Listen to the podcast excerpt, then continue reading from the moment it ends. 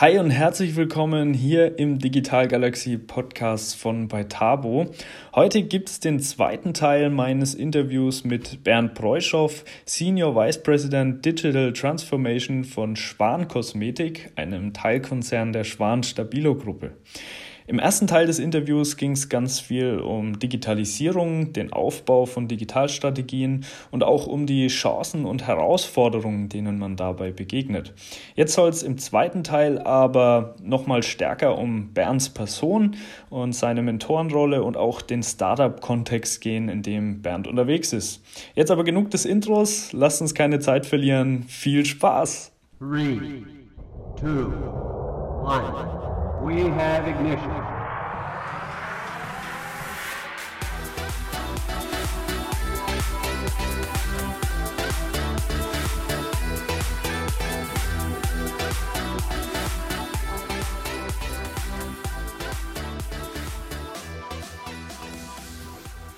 Finde ich übrigens ziemlich cool, wo wir hier gerade sind, weil wir sind hier in so einer Innovation Area bei, bei äh, Stabilo. Richtig interessant hier auch. Hier gibt es so Cubes und auch bunte Wände mit richtig coolen Motiven. Super inspirierend eigentlich. Das ist ja eigentlich auch so ein bisschen Startup-Atmosphäre hier, oder? Kann man das so sagen?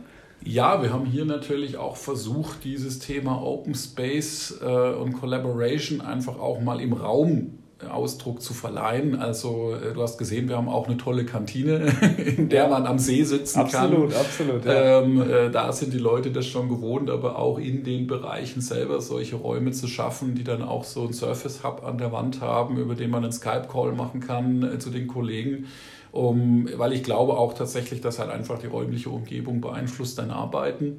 Äh, und wenn du siehst, dass die Kollegen hier ständig drin sind und sich mieten, dann machst du es auch irgendwann mal. Mhm. Äh, und insofern haben wir das hier tatsächlich äh, auch so schon eingeführt, ja. Ja, sehr spannend. Du hast vorhin gesagt, ähm, der Mittelstand und sich auch die Konzerne machen bei uns schon sehr viel richtig. Ich sehe das auch so und das war, war im Endeffekt auch unsere Erfahrung in den letzten Jahren, wo wir auch ganz viel in verschiedenen Unternehmen unterwegs waren. Es gibt einfach eine, eine tolle Unternehmenslandschaft hier in Deutschland. Ähm, wie du sagst, da wird viel richtig gemacht, ähm, aber es gibt auch Fehler, die immer wieder gemacht werden. Also das ist so das, was wir beobachtet haben. Wie siehst du das? Was glaubst du, dass so die häufigsten Fehler sind, die gemacht werden im Zusammenhang mit Digitalisierung im Unternehmen? Lässt sich das überhaupt pauschalisieren? Also ich, ich kann da jetzt tatsächlich ja nur aus meiner Erfahrung sprechen. Ähm, ich glaube, es gibt einen großen Fehler, der dann viele nach sich zieht. Äh, und äh, der eine große Fehler ist, glaube ich, genau der, den wir dann vorhin schon besprochen haben, äh, kein Why zu haben, warum man das jetzt eigentlich tut im Unternehmen. Und ähm, der Punkt ist natürlich, wenn du das nicht genau weißt und einfach nur sagst, wir müssen uns damit beschäftigen, dann beeinflusst es natürlich die Art und Weise, wie du mit deinen Partnern, Schrägstrich Lieferanten redest. Es beeinflusst die Art und Weise, wie du mit deinen Mitarbeitern redest. Es beeinflusst die Art und Weise, wie du mit Technologien umgehst, weil dir das Warum einfach fehlt. Und deswegen glaube ich, das ist tatsächlich etwas, was man leider noch sehr oft sieht. Wir tun irgendetwas. Äh, ja, wir tun uns mal einen Design Thinking Workshop an, aber keiner weiß warum. Äh, wir laden mal irgendeinen zum Disruptive Talk ein, aber keiner weiß warum. Äh, und dann wundert man sich, dass im Endeffekt da nichts bei rumkommt, weil es auch nirgends andocken kann im Unternehmen. Und ich glaube, wenn man diese, ich nenne das immer die Poesieleistung zu Beginn, okay. die Geschichte ja. zu schreiben und ja. diese Geschichte sich zu überlegen und auch als Führungsteam dahinter zu stehen, dann ist der Rest Hausaufgaben. Wenn man mhm. weiß, wo man, wo man hingeht, die Technologie ist nicht das Thema, es gibt genügend Wissende da draußen, es gibt, die Methode ist es auch nicht das kann man sich einkaufen und ähm, dann weiß man aber auch, woran man arbeitet und worauf man zuarbeitet. Dann kann man messen, dann kann man sagen, sind wir auf dem richtigen Weg. Äh, dann hat man den Orientierungspunkt. Und ich kenne es ja auch von der Gegenseite. Also als Dienstleister ist es unwahrscheinlich schwer, wenn du eingeladen wirst zu einem Pitch äh, in dem dann gesagt wird, ja, wir wollen uns mit Digitalisierung beschäftigen und wir suchen Hilfe. Mhm. In dem Moment machst du den innerlichen großen Aufseufzer, weil du halt sagst, okay, also wo fangen wir denn jetzt eigentlich an? Und dann ist natürlich auch aus Dienstleistersicht beliebig falsch im Zweifelsfall, was du da leistest und was du dann mitbringst. Und äh, verbrennst Geld ähm, beziehungsweise hast einen unzufriedenen Kunden, was aber nicht zwangsläufig dran lag, dass du einen schlechten Job gemacht hast, sondern er wusste eigentlich selber nicht, wo er hin will. Mhm. Und die Erfahrung, die ich habe in unserem Netzwerk, ist tatsächlich, dass die Partner sehr, sehr dankbar sind, wenn du ihnen sagst, pass auf, ich brauche jetzt genau von dir den Use Case. Nicht links und nicht rechts, sondern genau den und sag mir zu dem deine Meinung. Äh, weil auch die dann effizient arbeiten können, weil die dann natürlich auch ganz andere Preise auf den Tisch legen können, weil sie äh, mit einem überschaubaren Risiko kalkulieren können. Und ähm, das ist, äh, glaube ich, dann tatsächlich der große Schlüssel zu sagen, ich weiß, wo ich hin will. Dann ist äh, das Wie die einfache Aufgabe. Mhm. Also insgesamt frei, frei nach dem Motto Start with Why, also wirklich das Warum an den Anfang stellen ähm, so als, als wichtigsten Punkt und als häufigsten Fehler, der, der auch gemacht wird in den Firmen, dass das einfach nicht klar ist. Okay, wir haben jetzt viel über Digitalisierung gesprochen, viel so generell auch über die Unternehmen in, in Deutschland. Jetzt würde ich gerne abschließend nochmal so ein bisschen auf deine Person eingehen. Also ich weiß von dir, dass du auch ganz viel im Umfeld von Startups unterwegs bist, dass du da ganz aktiv bist und viel machst. Hm, kannst du vielleicht da mal so ein bisschen erzählen, was du da machst, was dir da Spaß macht und vielleicht auch, warum du das machst? Ja, also ich denke, ähm, was ich halt einfach sehr, sehr gerne tue und mein ganzes Leben lang schon tue, ist einfach so die Rolle des Coaches und Mentors, einfach zu sagen, da sind jetzt junge Leute, die kommen mit unwahrscheinlich viel Fantasie, Begeisterung und Enthusiasmus, können aber natürlich aufgrund ihres Alters manche Sachen einfach auch noch nicht wissen. Mhm. Und äh, an der Stelle zu sagen, den Fehler, den ich mal gemacht habe, den müsst ihr nicht alle nochmal machen. Mhm. Ähm, das ist einfach was, was mir viel Freude bereitet und dann natürlich auch zu sehen oder dabei sein zu dürfen, wenn die Sachen dann erfolgreich werden und man hier wirklich gute, gesunde Unternehmen und damit Karrieren und damit natürlich auch irgendwo glückliche, glückliche Leben äh, mitgestalten kann. Ähm, das andere ist tatsächlich dadurch, dass ich in meiner Vergangenheit einfach schon viele verschiedene Rollen auf verschiedenen Seiten hatte, ist, glaube ich, so das, was mir Freude macht, einfach der Brückenbauer zu sein. Äh, einfach zu sagen, wie bringe ich denn jetzt jemanden aus dem Mittelstand mit jemandem aus dem Startup, mit jemandem aus der Beauty-Szene, mit jemandem aus dem Tech-Bereich zusammen äh, und einfach auch da so ein bisschen der Übersetzer und Enabler zu sein und äh, der Kristallisationspunkt, um den man sich äh, orientieren kann. Einfach weil ich glaube, dass dieses Netzwerk dann einfach viel mächtiger ist und auch in Summe viel mehr Spaß macht äh, für, für alle Beteiligten. Ja, und das ist einfach, was soll ich sagen, das macht Freude. Mhm, ja, und äh, das äh, ist für mich mittlerweile in der Digitalszene auch äh, fast so ein bisschen einfach Familie geworden. Und wenn man dann sieht, wie sich bestimmte äh, Punkte dann auch miteinander verknüpfen und bestimmte Menschen, die man zusammengebracht hat, dann miteinander arbeiten, dann ist es einfach ein tolles Gefühl, wenn man dann abends beim Glas Wein daheim sitzt und sagt, wieder ein bisschen die Welt verändert. Auf jeden Fall. Ist ja gut fürs Karma, ne? das sowieso. Nee, nee, auf jeden Fall. Also ich weiß, was du meinst und es ist ja auch wissenschaftlich bewiesen, dass es auch glücklich macht, wenn man helfen kann als mhm. Mensch. Und äh, finde ich richtig cool. Vor allem auch wir als junge Gründer sind immer sehr, sehr dankbar dafür, wenn wir eben von erfahrenen Mentoren letztlich lernen können. Hm, vielleicht auch nochmal da so ein bisschen die Frage, ähm, was kann man denn als junger Gründer eigentlich tun, um sich ähm, seine fehlende Erfahrung so ein bisschen auszugleichen. Also wir sagen immer zum einen, äh, ja, sich mit der Thematik beschäftigen an sich, also Unternehmertum an sich, dann ähm, ja, was wir gerade hatten, einfach sich viel auszutauschen mit anderen Unternehmern, mit Mentoren, ähm, aber auch das Thema Fehler machen. Einfach mal Fehler machen, wobei da aber dann auch wichtig ist, natürlich sollte der Fehler nicht so groß sein, dass er letzten Endes das Unternehmen zu Fall bringt, aber wenn man eben einen Fehler macht, sich reflektieren natürlich und sich die Frage zu stellen, was kann ich daraus jetzt lernen? Wie, was kann ich tun, dass es zukünftig besser läuft? Also das sehen wir so als die Punkte, die vielleicht gut sind für einen Gründer, um zu lernen. Würdest du das so unterstreichen? Ja, ich denke, da war viel Richtiges dabei. Ich versuche es immer auf die einfache Formel zu bringen, wenn ich mit jungen Digitalen rede. Schau mal, Du beschwerst dich bei den großen Unternehmen, dass die extrem gut sind in ihren Prozessen, aber keinerlei Vision und keinerlei Enthusiasmus. Mhm. Jetzt guckst du in den Spiegel und sei ehrlich, bei dir ist es genau andersrum.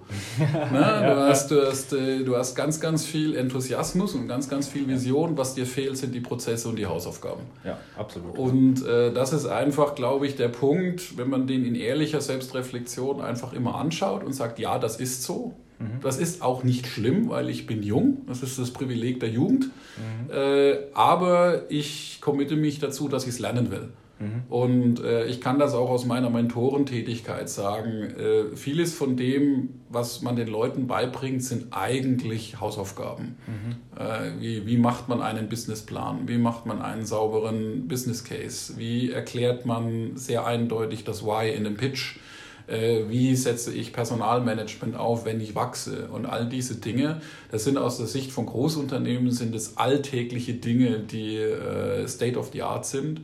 Und äh, ich glaube, wenn man das ich sage mal ganz absichtlich mit einer gesunden Portion Demut, äh, einfach äh, und neugierig und lernwillig äh, aufnimmt, dann ist es eigentlich das Beste, was man tun kann. Sich dabei natürlich gleichzeitig den Enthusiasmus und äh, die Visionskraft bewahren, weil das ist schlussendlich die, die jeder Gründer braucht.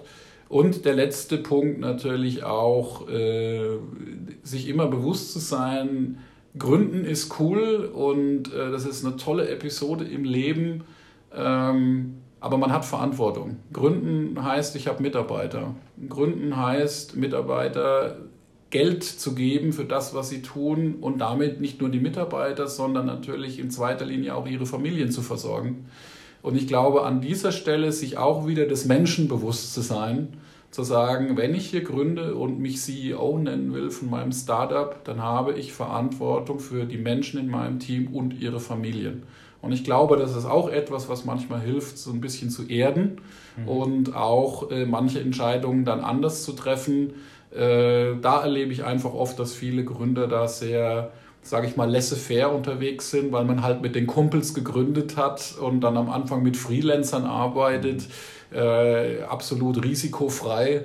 Ähm, aber wenn es dann natürlich irgendwann mal ins richtige Gründen geht und ins richtige Unternehmen aufbaut, dann sollte man an solche Dinge denken, weil am Ende des Tages äh, unterscheide ich Gründer immer.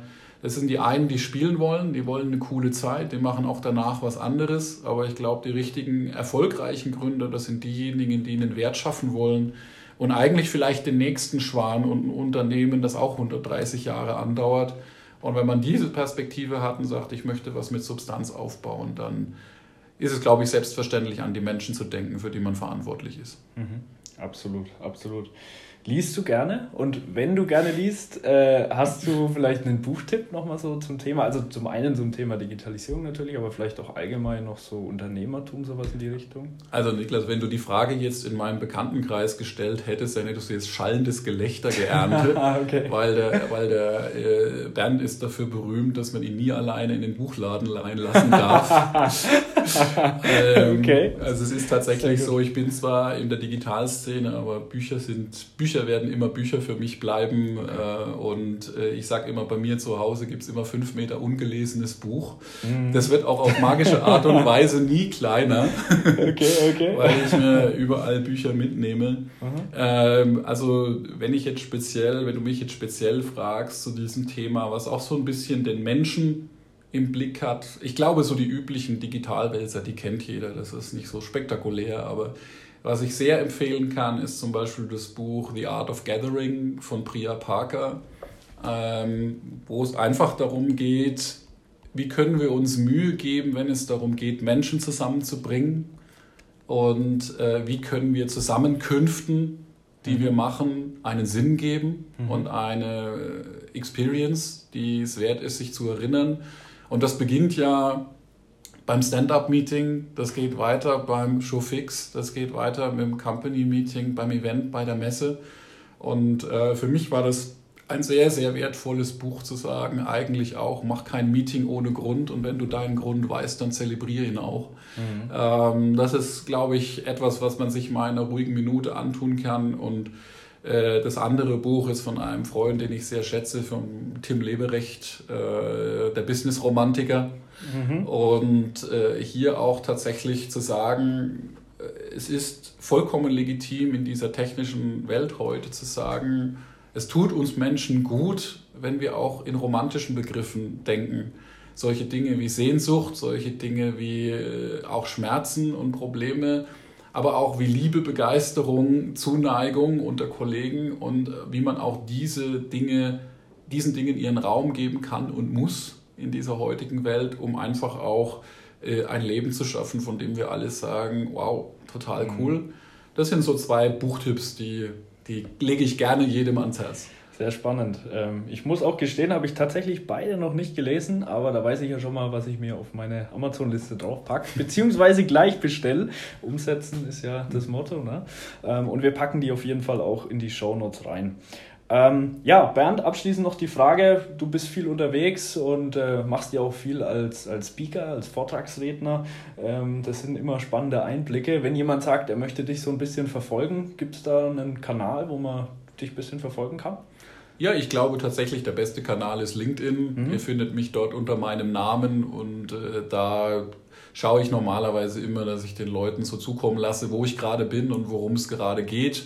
Und äh, wer da auch Kontakt mit mir gerne aufnehmen will für einen Austausch, der kann das da natürlich sehr gerne tun. Super, deinen LinkedIn-Kanal packen wir auch noch in die Show Notes.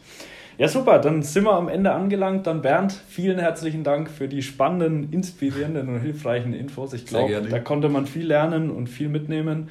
Und ja, lieber Zuhörer, wenn es dir gefallen hat, lass uns gern eine Bewertung da oder ein Abo da, da freuen wir uns immer. Und ansonsten, ja, wäre super, wenn wir uns einfach in der nächsten Folge wieder sehen. Bis dahin, mach's gut und bleib galaktisch. Ciao.